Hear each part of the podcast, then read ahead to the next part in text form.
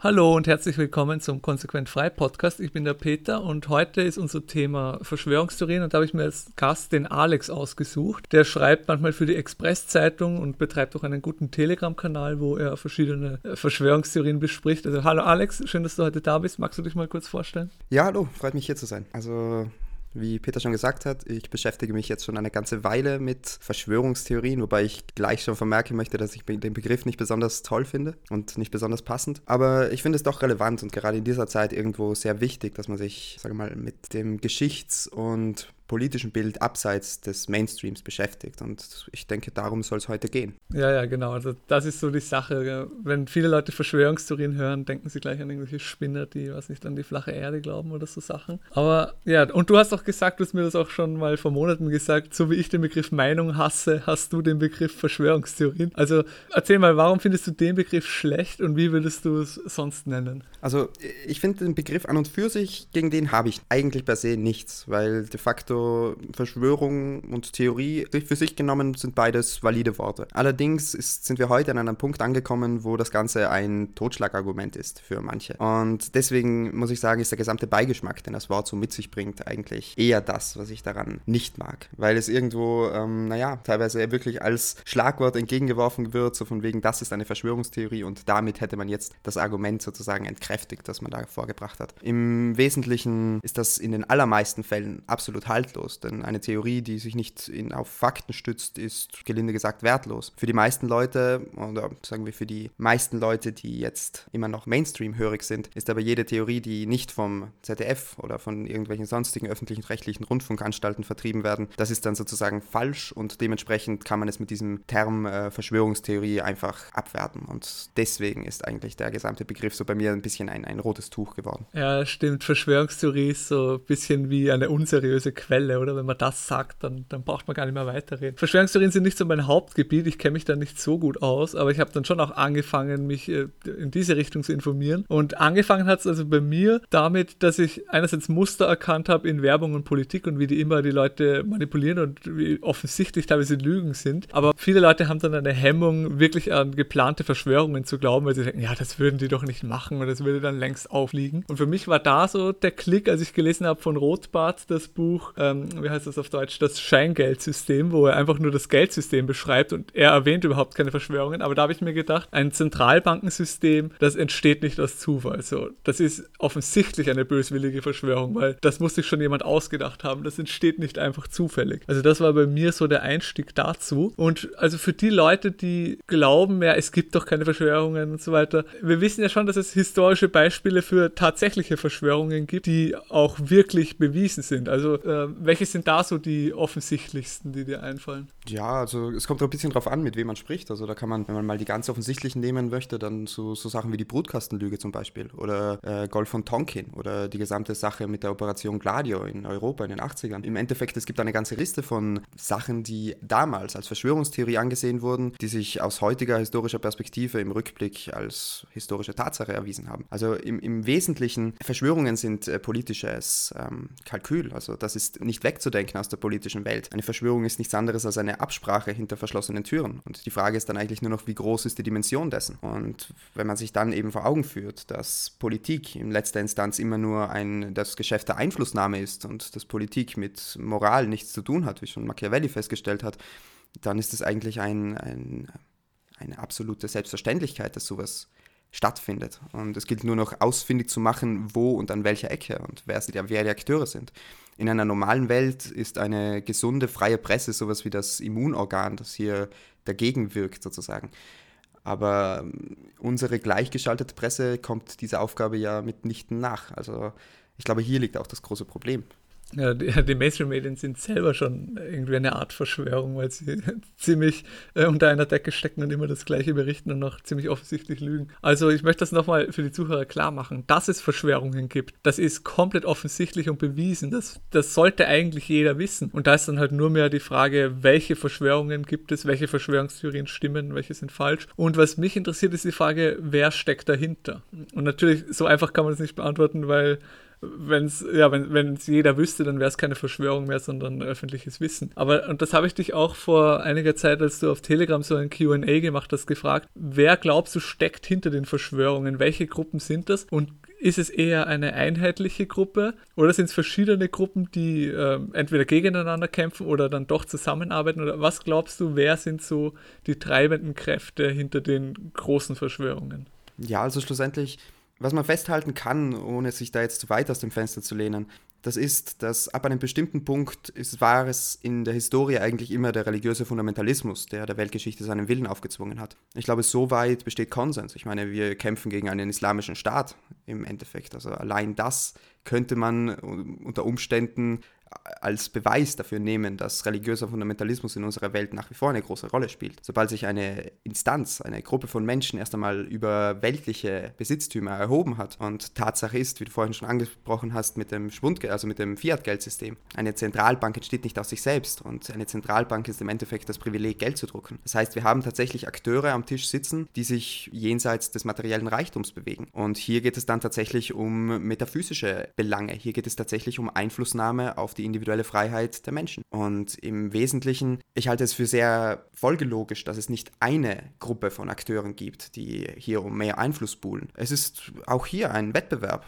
menschliches Miteinander ist immer Wettbewerb. Und ich denke, die einzelnen Akteure voneinander zu unterscheiden, das würde hier den Rahmen sprengen. Aber man kann dahin ähm, argumentieren, dass es sicherlich verschiedene Einflussgrößen gibt. Sie teilen insofern eine Schnittmenge, als dass sie kollektiv wollen, dass dieser Krieg, der hier um die Bürger stattfindet, sozusagen der Krieg um mehr Einfluss, dass der im Verborgenen stattfindet. Und dementsprechend bin ich auch der Meinung, dass man sich so Institutionen wie beispielsweise die UN, dass die verschiedene Akteure beinhaltet und dass innerhalb dieser Institution verschiedene Strömungen Strömungen existieren, die um mehr und mehr Einfluss buhlen. Und die zu benennen, naja, ist, glaube ich, nicht zielführend hier an dieser Stelle. Aber es ist trotzdem, es, es geht ja ums Allgemeine, ums Prinzip dahinter. Und vom Prinzip bin ich schon der Meinung, dass hier verschiedene Akteure sich um den Thron sozusagen balgen. Und was man auch feststellen kann, ich denke, sehr viele von diesen Strukturen arbeiten nach dem Need-to-Know-Prinzip, also nach geheimdienstlicher Methodik, wo der einzelne Akteur nur so viel weiß, wie er von oben nach unten zugestanden wird. Also er hat kein vollständiges Weltbild, sondern er hat eben auch nur ein, ein Teil vom Ganzen. Und ich meine, je nachdem, wie weit man zurückgehen möchte in die Geschichte, dann findet man Verschwörungen zuhauf, die eben genau nach diesem Motto abgelaufen sind. Ich meine, die gesamte russische Revolution beispielsweise könnte man unter diesem Gesichtspunkt als eine gelungene Verschwörung bezeichnen. Jetzt habe ich viele Dinge, die ich auf einmal ansprechen will. Äh, ich fange jetzt mit dem letzten an. Dieses Need-to-Know-Prinzip, das finde ich ist sehr wichtig, dass das auch die Leute verstehen, weil oft hört man von Leuten, die Verschwörungstheorien ablehnen oder leugnen, so ja, wenn das wirklich ist, da gibt es doch so viele Mitwisser, da hätte doch längst irgendwer was verraten. Aber durch dieses Prinzip ist es so eben so, dass es nicht viele Mitwisser gibt, sondern jeder weiß nur das, was er für seinen Teil der Aufgabe wissen muss. Aber es weiß ja nicht jede Putzfrau in irgendeiner Verschwörung den gesamten großen bösartigen Plan. Und eben so kann man die Mitwisser dann doch relativ gering gering halten von jeder Ebene. Und da kann man es dann doch eben verheimlichen, dass was rauskommt. Ähm, andere Sache, du hast diesen religiösen oder äh, metaphysischen Aspekt angesprochen. Und da denke ich mir, weil ich selber nicht so religiös oder nicht abergläubisch esoterisch bin, da denke ich mir immer so wirklich, das sind ja irgendwie die einflussreichsten und, und, und wahrscheinlich intelligentesten Leute der Welt. Und die glauben dann an, an solche Dinge. Kann ich mir schwer vorstellen. Aber andererseits, man sieht ja auch, dass sie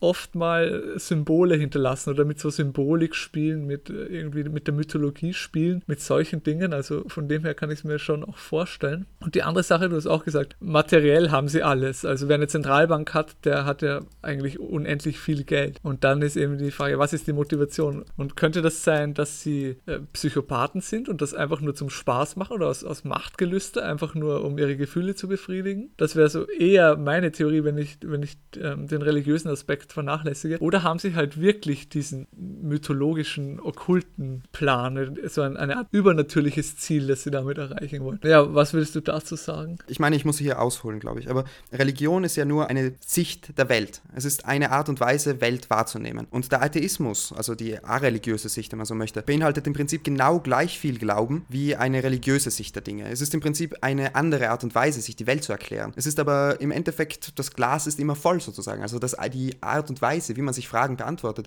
ist immer dieselbe. Und wenn man sich jetzt die, mit dem Okkultismus beschäftigt, mit dem grundlegenden Okkultismus, dann geht es hier sehr stark darum, dass man sozusagen Glaubensmuster abrufen kann. Das bedeutet, es geht um Kosmologien. Es geht darum, dass man die Art und Weise, wie man Welt wahrnimmt, dass man zwischen diesen einzelnen Sichtweisen wechseln kann, sozusagen, und sich dadurch auch einen gewissen Vorteil verschafft. Ich meine, das klingt jetzt äh, vielleicht etwas unplausibel, aber es ist Tatsache, dass, wie du eben schon sagst, die, die Symbolik, die, die sich hier durchzieht, auch bis ins Jetzt, bis ins Hier und Heute, die hat ihre Ursprünge in ältester Zeit. Also man spricht hier wirklich von Jahrtausende alte Traditionen, die im Endeffekt alle auf, würde nicht einmal sagen, unwissenschaftliche Herangehensweisen beruhen, sondern tatsächlich auf einfach Erfahrung, menschliche Erfahrung als die Basis nehmen. Und nach dem Prinzip hat eben jeder Mensch im Prinzip das Weltbild, das er, das er lebt. Das ist seine freie Entscheidung. Und man sagt ja oft, äh, also diese Elite wäre eine satanische Elite. Und wenn man sich zum Beispiel die Gnostik anschaut, also die Gnostik als Weltanschauung, die Gnostik, die tatsächlich bis ins Frühchristentum zurückreicht und Tatsache sogar noch weiter, wenn man sich mit diesen Strömungen auseinandersetzt, dann erkennt man, dass zum Beispiel hier in dieser, in dieser Sichtweise eine äußerst weltverneinende Grundlage zugrunde liegt. Das bedeutet, dass der Mensch die sowohl Raum als auch Zeit für schädlich hält und die eigene Seele, das eigene Wesen als etwas empfindet, das in diesem Körper eingesperrt wurde.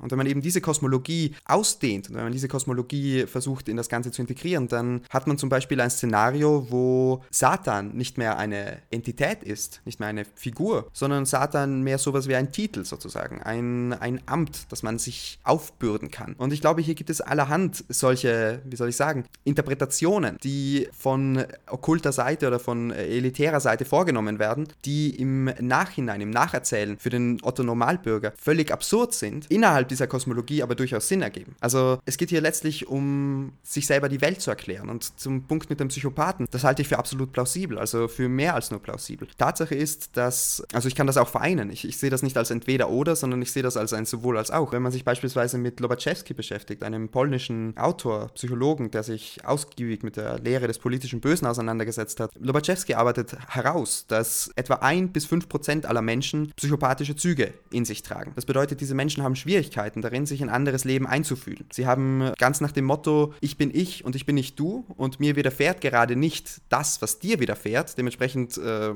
brauche ich kein Mitleid zu haben. Haben diese Leute ein äh, Veranlagung dazu, skrupellos zu handeln, ohne dass sie sich später dafür vor sich selber rechtfertigen müssen. Das Gewissen fehlt ihnen. Und Tatsache ist, dass diese Menschen, also dieser Menschenschlag, der ja, wie gesagt, in relativ großer Quantität existiert, dass sich dieser Menschenschlag in überproportionaler äh, Anzahl in den Ämtern der hohen Politik und der hohen Wirtschaft wiederfindet. Es ist eine natürliche Auslese, dass jemand, der skrupellos ist und der in der Lage ist, schnelle Entscheidungen zu treffen, im Dschungel von Realwirtschaft und Realpolitik einen Vorteil hat. Das ist eine banale Überlegung und in einer freien Welt ohne Machtmonopol wäre es auch ein guter Zustand. Ich habe kein Problem damit, dass jemand, der bereit ist, sich den Arsch aufzureißen und der schnell und effizient Entscheidungen treffen kann, dass dieser jemand es an die Spitze von einem Unternehmen oder auch von einer beliebigen Institution schafft. Problematisch wird es für mich dann, wenn ein Machtmonopol ins Spiel kommt. Und hier sehe ich dann das eigentliche Problem, was Verschwörungen in unserem 20. Jahrhundert oder eigentlich im Prinzip seit Beginn der Nationalstaaten, wenn man so möchte, oder seit Beginn des, ja, wobei, wie weit müsste man da zurückgehen? Naja, jedenfalls, Machtmonopol ist der eigentliche Dreh- und Angelpunkt der Verschwörungen sozusagen in diesem Jahr, in unserer Zeit, um einiges gefährlicher macht, als es wäre, wenn sich jeder Verschwörer sozusagen über fremdes Leben hinwegsetzen müsste und er ein Verbrechen begehen würde, indem er es tut. Ja, da kann man gut unsere libertären Ideen auch mit Verschwörungstheorien in Einklang bringen. Poppe beschreibt es ja auch in äh, der Wettbewerb der Gauner, dass ein Staat, der produziert ja keine Güter, sondern eher so etwas wie Ungüter. Also er produziert negative Leistungen, die Schaden zufügen. Und ein Wettbewerb so etwas, wie es die Demokratie ist, der führt dazu, dass es eben nur noch schlechter wird, weil dann eben die, die noch ähm, schlechteren Leute an die Macht kommen. Und so ein großer Zentralstaat, wo eine Person relativ viel Macht konzentriert über viele Menschen, das ist ja wie ein Magnet eigentlich für Psychopathen und für Leute, die Böses im Schilde führen. Also da könnte man auch sagen, oder das ist eine Frage, ich habe die eigentlich für später aufgeschrieben, aber machen wir das jetzt. Sollten libertäre Verschwörungstheoretiker sein und andersherum sollten Verschwörungstheoretiker Libertäre sein, weil wir ja mit dem Staat, den manche manche Libertäre einfach nur aus ökonomischen oder moralischen Sachen ablehnen, eben wie gesagt so einen Magnet für Verschwörer und Bösewichte haben. Ja, also wie gesagt, ich bin kein Freund vom Begriff Verschwörungstheorie, aber ich würde sagen, ein Libertärer oder ein, ein Mensch sollte skeptisch sein. Und ich glaube, wenn man skeptisch ist, dann ist man de facto Verschwörungstheoretiker. Also wie gesagt, man muss anerkennen, dass Verschwörungen im politischen Rahmen nichts Neues sind und eigentlich so sicher wie das Amen in der Kirche. Und dann muss man auch anerkennen, dass wenn man diese Strukturen erst einmal erkannt hat, wenn man erst einmal erkannt hat, wozu menschliche Wesen fähig sind, also was ein Mensch tut auf dem Weg zu mehr Einfluss über andere Menschen, dann bleibt für mich tatsächlich nur die Alternative, dieses Gewaltmonopol abzuschaffen. Insofern, ja, bin ich absolut der Meinung. Also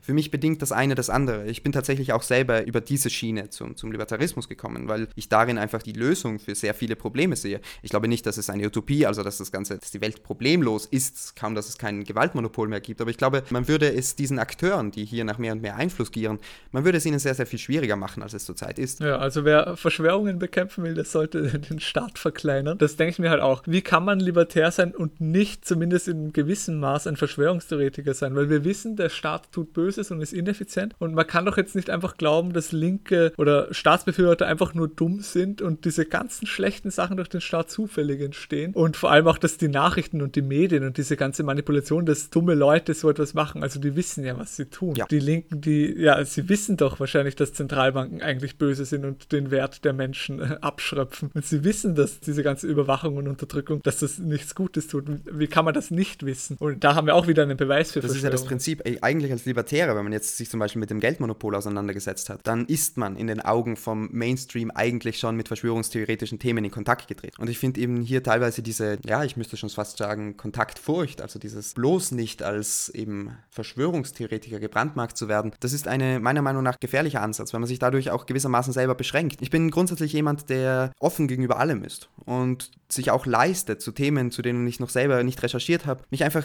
zurückzulehnen und in, in seliger Unwissenheit zu schweben sozusagen. Also ich, ich habe nicht das Bedürfnis, mich bei, bei Sachen, mit denen ich mich noch nicht beschäftigt habe, mir da eine Meinung zuzumuten, nur damit ich sie habe. Ich glaube, irgendwo gehört es dazu, dass man sich irgendwann damit abfindet, dass es Fragen gibt im Leben, zu denen man keine Antwort hat. Und wenn man hier immer nur die Antwort nimmt, die der Mainstream bietet, dann kann man eigentlich, muss man gar nicht allzu weit in die Historie zurückschauen, um festzustellen, dass der Mainstream, das ist eine Konstante, die sich eigentlich von A bis Z durchzieht. Der Mainstream hatte noch niemals recht in seiner Meinung. Der Mainstream ist eigentlich tatsächlich historisch im Rückblick immer jemand, der einem Narrativ aufsitzt, das zwar in Zügen richtig sein kann, das aber niemals ein gesamtes Bild beinhaltet. Und deswegen halte ich es für ungemein gefährlich, wenn man sich einfach bei Themen, die einen nicht unmittelbar tangieren, zu denen man sich aber auch keine dezidierte Meinung gebildet hat, dass man sich da auf die Seite der Masse schlägt sozusagen. Ich halte das für gar nicht ich halte es auch nicht für zielführend, sich einfach partout auf die Gegenseite zu stellen, sondern ich halte es für bei Themen, die, die einen einfach noch nicht interessiert haben oder mit denen man sich eben noch nicht dazu gekommen ist zu befassen, einfach wirklich dieses, dieses Prinzip von wegen, ich lasse es mal im Raum stehen und ich höre mir beides an und ich entscheide dann in der Folge, was denn jetzt für mich persönlich plausibel klingt und was sich im, im restlichen Weltbild eingliedern lässt, was mit den anderen Fakten vereinbar ist, die ich als Fakt erkannt und nachgeprüft habe. Ja, also jeder Libertäre weiß, dass der Mainstream bei ökonomischen Themen lügt. Also da ist der Gedanke ja nicht allzu weit weg, dass er auch bei großen politischen oder geschichtlichen Ereignissen lügt. Ein, also ein Argument, das mir mal ein Libertärer gebracht hat, der nicht an Verschwörungstheorien glaubt, ist, dass er argumentiert hat mit äh, Public Choice äh, Theory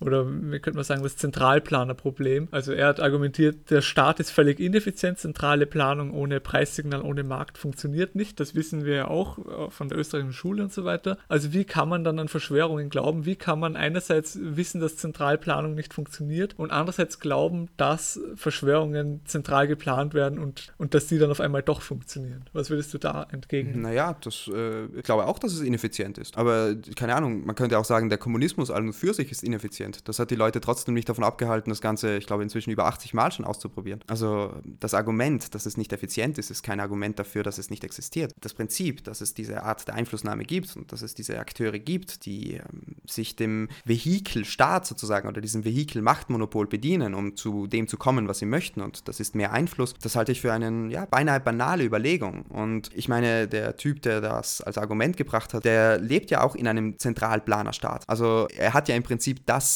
vor sich, wo er behauptet, es würde nicht existieren, nach seiner Logik, oder verstehe ich das grundsätzlich falsch? Ja, stimmt eigentlich, du hast recht, weil nur weil Zentralplanung ineffizient ist, heißt es ja nicht, dass es überhaupt nicht funktioniert. Und in dem Fall können wir sogar froh sein, dass Zentralplanung ineffizient ist, weil stell dir mal vor, Zentralplanung wieder richtig gut funktionieren, dann ja, dann wären wir ja schon alle äh, komplett versklavt. Ja, oder auch 70 Jahre UdSSR. Es gab ja Fälle, wo eine Diktatur im, im großen Maßstab umgesetzt wurde. War zu keinem Zeitpunkt effizient, war zu keinem Zeitpunkt irgendwie etwas Gutes, aber trotzdem hat sie es nicht davon abgehalten, über mehrere Dekaden zu existieren. Und manche Leute, wir eingeschlossen, behaupten ja, dass die Sowjetunion sogar immer noch äh, existiert. Also das ist so ein bisschen meine Lieblingsverschwörungstheorie, die ich für ähm, relativ plausibel halte, die sowjetische Langzeitstrategie. Du glaubst ja auch dran, gell? Ja, also ich denke, keine Ahnung, wenn man sich mit dem, was soll ich sie kurz umreißen? Ja, ja, erklär bitte mal so grob, um was es da geht. Also im Endeffekt, wenn man sich mit der Perestroika auseinandersetzt, wenn man sich damit auseinandersetzt, wie die UdSSR damals untergegangen ist, dann ist das ein ziemlich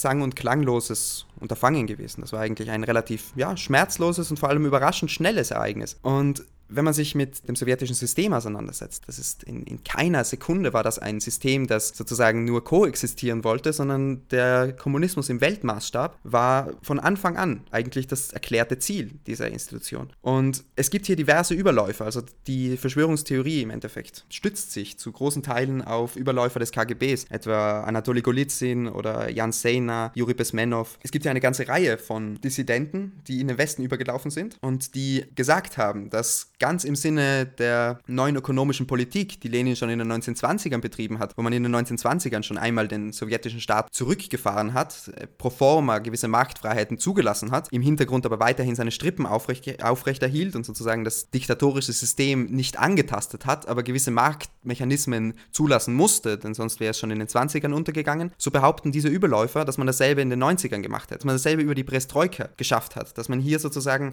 das russische System, dieses kommunistische Prinzip, Prinzip intakt ließ, es an Oligarchen, also im Prinzip an ausgewählte KGB, neu geschaffene Multimillionäre vergeben hat. Aber der eigentliche Kern der Sache, also die Absicht und die, die Machtstruktur im Hintergrund, hat man intakt gelassen. Man hat im Prinzip nur dem Westen seinen Feind beraubt. Und das war fatal, weil wenn man sich heute anschaut, wir sind durchseucht mit Kulturmarxismus, wir sind durchseucht mit äh, global sozialistischen Programmen. Ich verweise da gerne auf die UN oder irgend sowas. Also man hat tatsächlich eigentlich damit zu kämpfen, also mit das Szenario, Szenario, dass wir de facto mehr und mehr uns äh, linken Ideen annähern als Kollektiv und dieses weltföderalistische, dieser weltföderalistische Gedanke eigentlich nie verloren gegangen ist. Und insofern ähm, halte ich auch die, die gesamte, also Russland und China, halte ich nach wie vor für geopolitisch sehr wichtige Akteure, die gerade Russland aber aktuell von vielen Leuten nicht so wirklich wahrgenommen werden, finde ich. Also, dass der Kommunismus hier so ohne weiteres untergegangen wäre, das halte ich für äh, kaum denkbar, wenn man sich anschaut, dass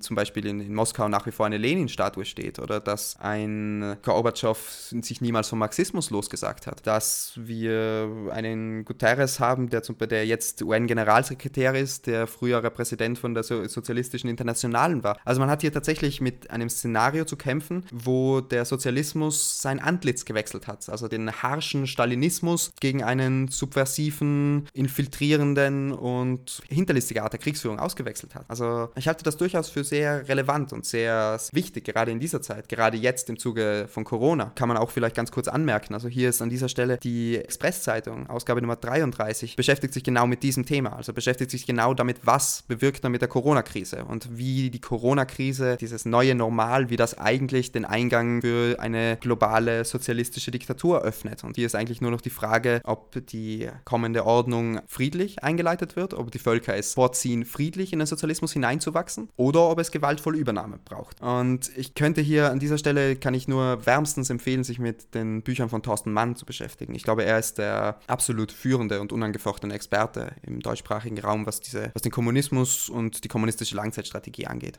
Ja, äh, Thorsten Mann, Weltoktober habe ich auch gelesen. Das Buch kann ich auch allen Zuhörern empfehlen, um da einen Überblick zu kriegen über die sowjetische Langzeitstrategie. In der Schule lernen wir, der Westen hat den Kalten Krieg gewonnen, aber mehr, mehr scheint es, als hätte in Wahrheit der Ostblock gewonnen, weil Kapitalist gilt im angeblich kapitalistischen Westen mittlerweile als Schimpfwort und Kommunismus wird überall gepredigt an den Schulen und so weiter. Und wie du auch gesagt hast, der Kommunismus ist nicht mehr der gleiche wie früher, oder? Und der Markus Krall, der beschreibt das auch gut mit, heute haben wir nicht mehr den Kommunismus Kommunismus marxistisch-leninistischer Prägung, sondern den Kulturmarxismus nihilistisch-hedonistischer Prägung, der auf eine andere Art versucht, die Menschen zu unterdrücken und zu unterwerfen. Aber mit der EU und der UN haben wir schon auch wieder diese doch altkommunistischen großen Zentralstaaten, oder? Die EU, die wird immer mehr zentralistisch und zu einer Art sozialistischem Imperium und die UN scheint ja auch so das Gerüst für eine zukünftige Weltregierung zu sein. Da hat auch die Express-Zeitung ein paar interessante Ausgaben darüber. Also ich will jetzt mal grob einschätzen, dass das Ziel insgesamt ist eigentlich nur Macht. Also nicht wirklich den Kommunismus nach Karl Marx umzusetzen, sondern einfach nur Macht. Und die Kulturmarxisten, die haben das ja auch erkannt, dass Marktwirtschaft einfach effizienter ist und haben eben die Strategie jetzt geändert, so mit, mit Reste von Marktwirtschaft, die sie zulassen, damit, damit hedonistische Produkte für die Massen hergestellt werden können. Und das geht dann so in diese Richtung von äh, Technokratie und Transhumanismus, was auch ähm, auf der Agenda steht oder was ich glaube, dass auf der Agenda steht von äh, der Machtelite. Was hältst du generell von diesen transhumanistischen Themen, so Sachen wie Chips pflanzen oder was der Elon Musk jetzt macht mit diesem Neuralink, dass man da ins Gehirn äh, irgendwelche Kabeln verlegt, um, um Gedanken zu kontrollieren zu können oder auch äh, künstliche Befruchtung, Gentechnik am Menschen, diese ganzen transhumanistischen Themen. Was hältst du davon und wie weit glaubst du, ist das ein Ziel der, der großen Verschwörer? Ja, also das halte ich für sehr, sehr relevant. Im letzten Moment bedeutet Kommunismus eigentlich nichts anderes als, ähm, oder Marxismus, wie man auch immer möchte, also die gesamte sozialistische Ideologie ist eigentlich nichts als purer Materialismus. Und Materialismus, ich möchte hier auch nicht den Rahmen sprengen, aber im weitesten Sinne ist das eigentlich ein, eine Form von Satanismus. Es ist eine Form von die göttliche Ordnung, die eigentlich immanent ist in der Natur. Also dieses Prinzip auch von freier Markt. Niemand versteht, warum das so funktioniert. Niemand überblickt alle Faktoren. Wir können nur staunend beobachten, dass es funktioniert. Dieses System eben zu überwerfen und hier den, dem, der Welt sozusagen Kraft seines eigenen Wortes, Kraft des gesprochenen Wortes, seinen eigenen Willen, sein eigenes System aufzuzwingen. Ich glaube, das ist irgendwo dieses materialistische Prinzip, das auch den, den Transhumanismus und diese technokratische Tendenz hier befeuert. Und ich glaube, in letzter Instanz ist es eben ein, ja, gewissermaßen eben dieses Mensch zu Gott erheben, dieses System umwerfen, dieses der Welt seinen, eben dieses materialistische, dieses konstruktivistische, dieses satanische Prinzip omnipräsent zu machen. Und hier spielen die eben genau diese Verschmelzung von Mensch und Maschine spielt hier eine tragende Rolle. Also das ist nicht von der Hand zu weisen. Und ich glaube, es geht hier um Entmenschlichung. Es geht hier darum, eben den Mensch das zu nehmen, was ihn ausmacht, die Essenz, und ihn zu verschmelzen mit einer, einer Maschine, sodass man letztlich weniger Mensch mit freiem Wille als vielmehr einfach Bioroboter ist. Ja, das ist auch interessant, weil das passt dann auch wieder in das Bild dieser superreichen Psychopathen, die eigentlich schon alles haben, was sie haben können. Und nach was strebt man dann, wenn man sich alle materiellen Dinge leisten kann? Dann strebt man eben danach, sich selbst zu verändern und selber zum Gott zu werden. Und weil du gesagt hast, äh, sie wollen den Menschen zu Gott erheben, da denke ich mir, sie wollen sicher nicht alle Menschen zu Gott erheben. Also wir beide werden äh, von ihnen nie zu Göttern gemacht. Sie wollen eher sich selbst zu Göttern erheben und die breite Masse eher zu äh, Robotern, zu Sklaven oder zu Ameisen machen, oder? Absolut. Da spielt eben dann wieder das metaphysische Weltbild mit rein, was ich ganz am Anfang angesprochen habe, so von wegen der, der religiöse Fundamentalismus, der der Welt seinen Willen aufzwingt. Hier geht es dann tatsächlich darum, was ist die grundlegendste Überzeugung mancher Akteure, mancher Gruppen? Was, wie erklären sie sich die Welt? Wie empfinde ich das Ich und wie empfinde ich das Die? Wie definiere ich mich selber im größeren Ganzen? Und naja, also es gibt da historisch viele, viele Beispiele von Fällen, wo ein, ein tatsächlicher, heute würde man es vermutlich unter dem Begriff Rassismus fassen, aber einfach ein, ein sehr ungesunder Chauvinismus in der einen oder anderen Form da ist, wo man sich selber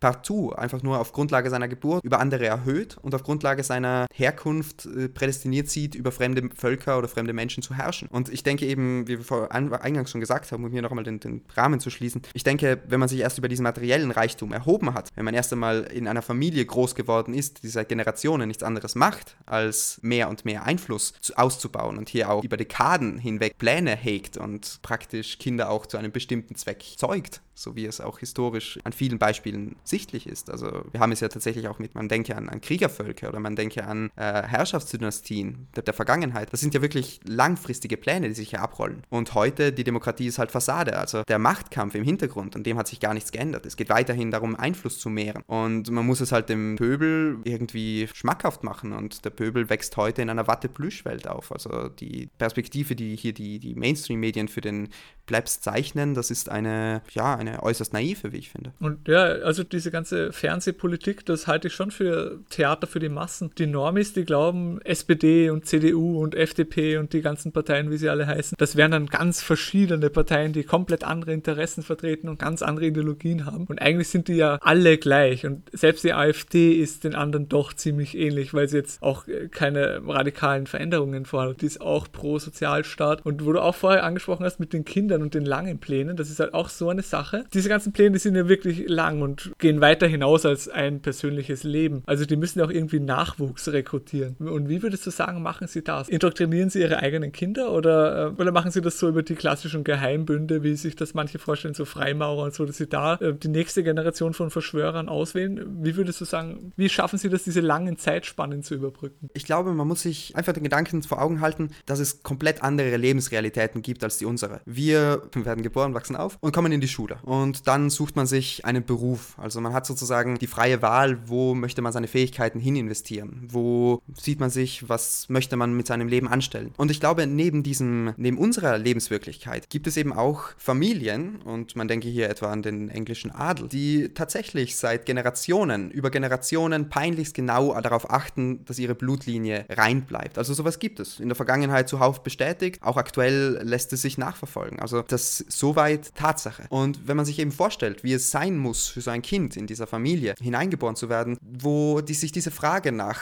welchen Beruf möchtest du ergreifen, was möchtest du machen, die stellt sich gar nicht. Sondern es ist eigentlich von Anfang an klar, du brauchst dein Leben lang nicht zu arbeiten, sondern die Bestimmung in deinem Leben ist vorgezeichnet sozusagen. Und ich glaube, für dieses Kind, ich denke, diese Lebenswirklichkeit ist aus unserer Perspektive relativ schwierig nachzuvollziehen, aber ich halte es für sehr plausibel, dass dann eben in, die, in dieser Haut die Frage nach dem, ähm, man ist dann halt ein Putzlestein in einem größeren Ganzen und verfolgt den Plan weiter, der schon vom Urgroßvater sozusagen vorgezeichnet wurde und dieser Plan beinhaltet, mehr und mehr Einfluss zu nehmen. Also hier gerade das 20. Jahrhundert ist da ein herrliches Forschungsfeld für die Richtung eigentlich, wenn man sich anschaut, wie die UN über die beiden Weltkriege gerechtfertigt wurde, wie die beiden Weltkriege vom Zaun gebrochen wurden, auf welcher Grundlage und so weiter. Auch hier, das, das sind für mich Paradebeispiele dafür, dass man tatsächlich über langfristig plant und so gut es geht. Ich meine, es, ein Plan ist niemals perfekt und ich bin auch der festen Überzeugung, dass man nicht letztlich alles äh, durchorchestrieren kann. Das, das halte ich für absolut undenkbar. Bis zum Schluss gibt es unzählige Variablen, die sich einfach nicht kalkulieren lassen. Aber ich glaube, man kann im Großen und Ganzen die Richtung vorgeben. Man kann eine Absicht formulieren. Man kann eine ungefähre Stoßrichtung. Man kann verschiedene Techniken ausarbeiten. Man kann eben die Vehikel, die Institutionen schaffen, die man sich dann zunutze macht für das eine oder andere Ziel. Und hier denke ich eben, ich meine, ja, es sprengt möglicherweise dann doch den Rahmen.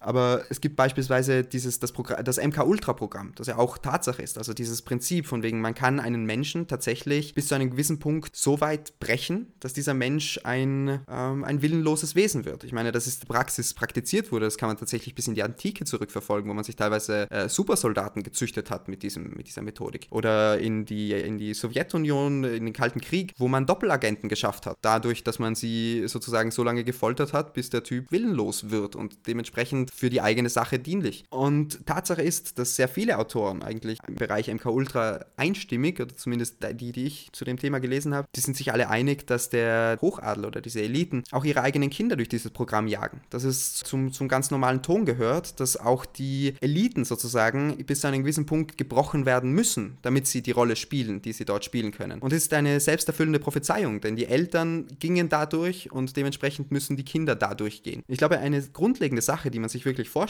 vor Augen halten muss, ist, wie diabolisch der Mensch sein kann, wie absurd grausam Mensch sein kann. Und auch hier, ein Blick in die Vergangenheit reicht aus, um diese Aussage zu bestätigen. Und zu glauben, dass der Mensch heute im 21. Jahrhundert an dieser Grausamkeit verloren hat, das halte ich für ja, gefährlich naiv. Ja, das hört sich alles so richtig schrecklich an und kann ich schon verstehen, dass manche oder die meisten Leute da nicht dran glauben, weil sie entweder nicht dran glauben wollen oder weil man sich wirklich nicht vorstellen kann, dass jemand so böse ist, weil man selber eben ein normaler Mensch ist, der ein normales Empfinden von Moral hat und Empathie hat und der niemals auf die Idee kommen würde, jemanden zu foltern und erst recht nicht die eigenen Kinder. Und ja, dann denkt man sich, wenn ich das nicht kann, dann können andere das auch nicht. Aber diese Leute sind eben Psychopathen und sie haben auch viel Wissen über den Menschen und über die Psyche und darüber, wie man Menschen manipuliert. Also spezifische Individuen, wenn man die wirklich hart äh, manipulieren will, eben über MK-Ultra-Methoden und die Masse natürlich über Mainstream-Medien, über das Bildungswesen, über die klassischen äh, Propagandataktiken. massenpsychologischen Maßnahmen. Aber wenn ich da ganz kurz reingrätschen kann, weil ich finde das einen, einen guten Punkt. Ja, ja, so viel du willst. Den, weil du gesagt hast, die normalen Menschen haben ein Moralempfinden sozusagen. Äh, Ich glaube, hier geht es dann auch wieder um dieses okkulte Weltbild, um dieses metaphysisch verwurzelte Weltbild. Und ich glaube, was diese Menschen erkannt haben oder glauben erkannt zu haben, ist, dass Moral ein Konstrukt ist. Dass Moral letztlich etwas äh, gewissermaßen Dienliches ist, etwas Nützliches, das unser friedliches Miteinander maßgeblich konstituiert. Also die goldene Regel im Endeffekt. Also das zieht sich ja durch eigentlich alle äh, Weltphilosophien, die es geschafft haben, friedlich miteinander zu leben. Wenn man das als Konstrukt und nicht als fundamentale Wahrheit noch nicht einmal ähm, durchschaut hat, sondern einfach das als Konstrukt annimmt, also dass man sich sozusagen über die Regeln der, Moralik, der Moral hinwegsetzt, dann äh, ist für jeden Sadismus Tür und Tor geöffnet. Ich kann das absolut gut verstehen, dass das Themen sind, mit denen man sich nicht auseinandersetzen möchte, weil es irgendwo unangenehm ist, weil es irgendwo eine Realität abbildet, die man nicht bewohnen möchte. Aber ich halte es tatsächlich für das einzig Mögliche, wenn man diesen Sachen ins Auge schaut. Ich halte es für, ich bin ein absoluter Gegner von diesem New Age-Gedanken, so von wegen äh, Peace, Love and Light und ich umgebe mich nur mit schönen Sachen, weil äh, die, ich ziehe, wenn ich da hinschaue, ziehe ich die schlechten Sachen an oder sowas. Ich bin tatsächlich der Meinung, man muss hier absolut hinschauen. Nur Licht darauf werfen verhindert dieses Agieren. Und jeder, der sich über solche Sachen lustig macht, jeder, der solche Sachen ins Lächerliche zieht oder der sich die politische Bühne mit äh, purer Dilettanz von den Akteuren erklärt, ich glaube, der spielt diesen Leuten in die Karten, weil dadurch äh, bleibt man gewissermaßen passiv und dadurch bleibt man gewissermaßen äh, Teil vom gesamten unterwürfigen Konzept. Also man, man widerspricht nicht explizit und man schaut auch nicht auf die Finger, sondern man, ja, man, man spielt seine Rolle dann in dem großen Ganzen. Wir haben jetzt viel, sagen wir mal, pro Verschwörungstheorie geredet. Und du hast ja auch am Anfang schon gesagt, wie das Wort Verschwörungstheorie an sich schon benutzt wird, um Leute zu diffamieren und lächerlich zu machen. Und das ist dann so eine Sache, die ich mir denke. Also, wie würde ich eine Verschwörung machen, wenn ich es denn machen würde? Dass man, dass ich natürlich noch so eine Meta-Verschwörung oben draufsetzen wird und dann absichtlich falsche Verschwörungstheorien verbreiten wird, um die Leute einerseits oder um die dummen Leute einfach lächerlich zu machen und um die halbwegs intelligenten Leute, die Verschwörungstheoretiker, um die abzulenken oder falsche Fährten zu locken. Und eine Sache, die mir da einfällt, die ich für eben so eine Verschwörung halte, wäre die ganze Q-Sache in Amerika. Dass Trump ein, ein Held ist, der da im Geheimen den tiefen Staat besiegt und die Kinder befreit und so weiter. Was hältst du von Q? Teilst du da meine Einschätzung, dass das eher ein Ablenkungsmanöver ist? Absolut. Ich glaube, wenn man sich Trump anschaut und die Kreise, in denen Trump verkehrt, also das gesamte Umfeld, dann glaube ich, ich meine, ich will vorsichtig sein, weil einerseits, ich hoffe natürlich, dass hier was dran ist, aber ich kann es mir beim besten Willen nicht vorstellen. Ich kann es mir einfach, die Evidenz spricht dagegen. Wenn Trump, äh, Trump ist für ja, gewisse Kreise ein äußerst vorteilhafter Präsident, ein äußerst vorteilhafter Akteur und gewissermaßen hat er von all diesen Sachen, die Q jetzt prophezeit hat, in dieser gesamten Zeitspanne nichts umgesetzt im Wesentlichen. Also da ist tatsächlich nichts gekommen und ich finde immer den Spruch an ihren Früchten soll man sie erkennen, finde ich da sehr richtig. Und Tatsache ist, dass die Früchte bis dato sehr bescheiden ausfallen. Weil das ist ja eine klassische Desinformation eigentlich. Und hier gibt es auch, äh, kann man sogar gratis nachlesen auf der Website von Thorsten Mann, Weltoktober, wird die russische Desinformationsabteilung sehr ausführlich beschrieben in einem Artikel, wo es auch gerade darum geht, zum Beispiel dieses gesellschaftsrelevante Wissenschaftsbild, das wir heute leider Gottes hier im Westen absolut tief verwurzelt haben in den Menschen, dass beispielsweise das Waldsterben in Deutschland oder in Europa in den 80ern, das war nichts anderes als eine Desinformationskampagne. Der wissenschaftliche Boden von der ganzen Sache war absolut nicht gegeben. Und man streut hier dann ganz bewusst perfekte, beispielsweise die, die Russen haben es auch perfektioniert, Studien zu fälschen, Studienergebnisse zu fälschen und bis dann der Wissenschaftsjournalist, dem hier diese Studien geleakt wurden, auf den Trick kommt, dass das nicht echt ist, äh, bis dahin wurde das Ganze schon verbreitet. Und im Nachhinein eine Korrektur vorzunehmen, naja, das, das wirkt halt nicht. Ich meine, Waldsterben ist ja wirklich ein gutes Beispiel dafür. Im Nachhinein ist, hat sich heute als absolut fehlerhaft herausgestellt. Trotzdem lebt der ein oder andere nach wie vor im Weltbild, dass die Maßnahmen und die Regularien hier nützlich waren, um das, um das Waldsterben abzumildern. In Wahrheit haben die gar nichts bewirkt in die Richtung. Also es gibt ja viele Beispiele von Desinformation und von Verschwörungen, die von Verschwörern in die Welt gesetzt wurden sozusagen. Und hier diskreditiert man dann im Endeffekt das Gesamte. Also das ist eine falsche Fährte. Das kennt man aus der Kriegsführung, das kennt man aus, das kennt man auch von Kinderspielen. Also das ist eine Mechanik, die sich anwenden lässt und dementsprechend natürlich auch in der großen Dimension. Also wie im kleinsten Element, so lässt es sich auch im großen genau gleich abfahren. Das ist lustig, dieser Gedanke, wie kann man Desinformation am besten verbreiten, Und ich würde sagen, am besten verbreitet man sie, indem man so tut, als wäre sie geheim, weil dann glauben die Leute, dass es wahr ist, weil sie geheim gehalten wird. Und Q tut ja auch so, als wäre es so halb geheim. Aber wenn jeder noch so dumme Pöbelpatriot davon weiß, dann kann das ja gar nicht so geheim sein. Das deutet dann schon darauf hin, dass es eine, eine falsche Verschwörungstheorie ist. Und ja, wo du ansprichst, Trump, also ich glaube, man kann da schon ein bisschen klarer sprechen. Jared Kushner, sein äh, wichtiger Berater und äh, Schwiegersohn, der ist kein Konservativer, der ist kein Patriot und erst recht nicht ist der ein Libertärer. Also der ist auch in Sekten oder in Gruppen dabei, die absolut nichts Gutes im Schilde führen. Und der scheint doch ziemlich viel Macht über Trump und über Trumps Politik zu haben. Und da gibt es dann auch eine Verbindung zu Putin. Ja, die kann man jetzt hier vielleicht nicht so ansprechen, aber da gibt es dann auch wieder so Gruppen, die äh, bestimmte Ziele verfolgen und zusammenarbeiten. Und diese Trump-Putin-Mainstream-Verschwörungstheorie von CNN, dass da irgendwie Putin die Wahl gewonnen hat, das ist wahrscheinlich auch falsch. Aber es gibt schon eine Trump-Putin-Verbindung, aber sie läuft eher über Jared Kushner und ist äh,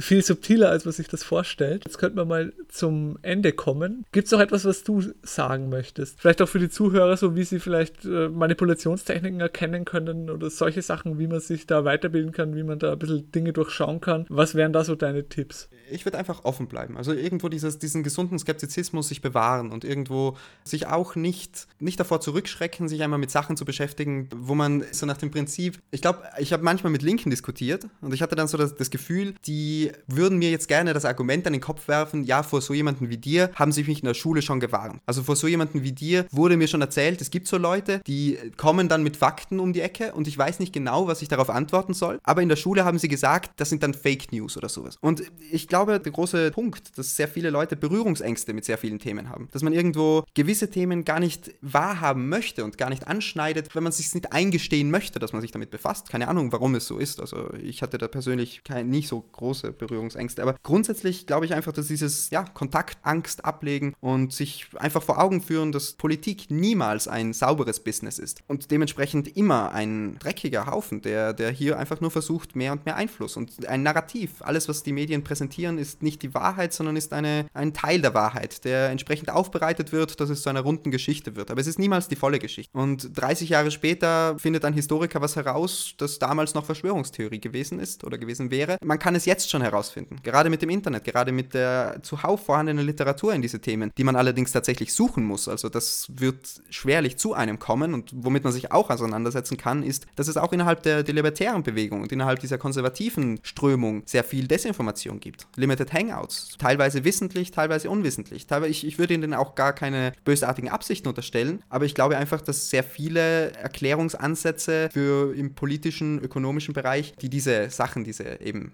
bösartigen und pur machterweiternden Strömungen außen vor lassen und das versuchen anderweitig zu erklären, dass die einfach zu kurz greifen teilweise. Denn wie gesagt, historisch lässt sich von Anbeginn der Menschheit diese Tendenz zu mehr und mehr Macht feststellen. Und dann vielleicht noch ganz kurz Werbung in eigener Sache. Also ich denke, die Express-Zeitung ist hier tatsächlich ein absolut super Einstieg für sehr viele Themen. Also absolut zeitlose Literatur, die im Endeffekt quellenbasiert sehr viele Themen angreift, die im Mainstream und auch teilweise bei Konservativen so ein bisschen verbrannt und verpönt sind. Und man kann es sich ja einfach mal auch als Challenge setzen, sich mit gewissen Themen auseinanderzusetzen und das Ganze dann zu versuch, versuchen, für sich selber zu widerlegen. Das ist meistens ein, ein guter Ansatz. Es hilft auch, sich vor Augen zu führen, dass nur weil man etwas liest, das einem nicht in den Kram passt, heißt das noch nicht, dass man es glaubt. Und das wäre, glaube ich, mein Gedanke dazu, ja. Ja, äh, hättest du jetzt nicht die Eigenwerbung für die Express-Zeitung gemacht, dann hätte ich sie gemacht. Ich würde sagen, das ist echt ein relativ guter Einstieg. Das sind, die haben dann auch oft Zitate und so weiter und äh, wahrscheinlich auch Verweise auf weitere Literatur. Also da kann man sich auf jeden Fall mal ein paar Ausgaben holen davon. Aber auch da dann nicht alles glauben, immer versuchen kritisch zu sein, die Sachen zu überprüfen, die ganzen Zitate dort oder die Quellen dort auch dann selber reinzuschauen, ob das wirklich so stimmt. Und dann kommt man eh eigentlich von selber in, in die ganze Thematik rein und findet dann immer weiter.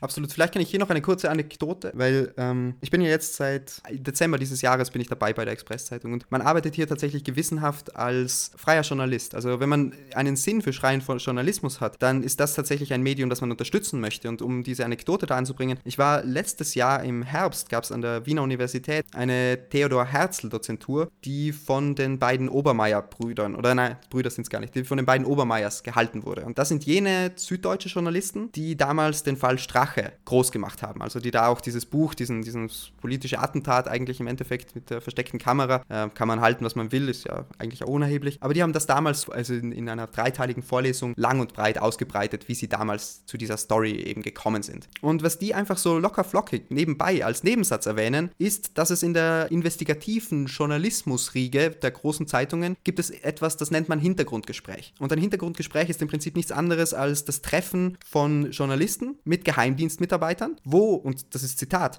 wo der Journalist dann Sachen gesagt bekommt, die er aber nicht aufschreiben darf, die aber wichtig sind für sein persönliches Verständnis. Es könnte sonst passieren, dass er in, der, in, der, in seiner Geschichte so schreibt, das habe ich selber nicht ganz verstanden und das kommt ihm komisch vor. Und um dem sozusagen vorzubeugen, bekommt der Journalist hier Insider-Informationen vom Geheimdienst zugesteckt. Also es ist ein, ein reines Business, ein reines Propaganda-Business, was der Mainstream-Journalismus hier abliefert. Und das ist auch ganz äh, völlig, völlig offen. Also ich habe mich damals wirklich im Hörsaal verzweifelt umgeschaut nach Empörung und es war eigentlich nirgendwo irgendwo eine Spur von, von Entrüstung zu sehen, sondern eigentlich nur nur brave, auf Linie stehende Studenten, die jetzt tatsächlich der Meinung sind, dass es normal ist, wenn ein Journalist sich mit einem Geheimdienstmitarbeiter an einen Tisch setzt. Und dann, ja, im Prinzip ist das dann kein Journalismus, sondern das ist pur Public Relations. Und wenn man hier noch vielleicht abschließend George Orwell zitieren kann, Journalismus ist immer das Formulieren von Wahrheiten, die jemand anders nicht hören will. Und alles andere ist kein Journalismus, sondern eben de facto Public Relations. Das glaubt man doch kaum, oder? Dass die Studenten, denen wird da ins Gesicht gesagt, dass die Journalisten von Geheimdiensten Informationen kriegen. Die Journalisten selber geben das zu und die klatschen auch noch dazu und finden das toll. Da fragt man sich halt echt, wie verblödet sind mittlerweile die Leute. Absolut, eben der Journalist als die Institution, die eigentlich der Politik auf die Finger schauen sollte, die hier die überwachende Kraft einnimmt, das ist offiziell narrativ inzwischen abgeschafft. Also ich meine, hier kann man auch kurz auf, auf Udo Ulfkotte verweisen, gekaufte Journalisten oder Uwe Krüger, hm, weiß nicht mehr genau, wie sein Buch heißt. Aber es sind auf jeden Fall, es sind Tatsachen, dass, die, dass der Journalismus, der hohe und vor allem gut bezahlte, in Anführungszeichen investigative Journalismus, dass der absolut eng zusammen zusammenarbeitet mit Staatsapparaturen. Und hier dann zu glauben, dass die auch nur im Ansatz einen vollständigen, ein vollständiges Bild von Geschichte,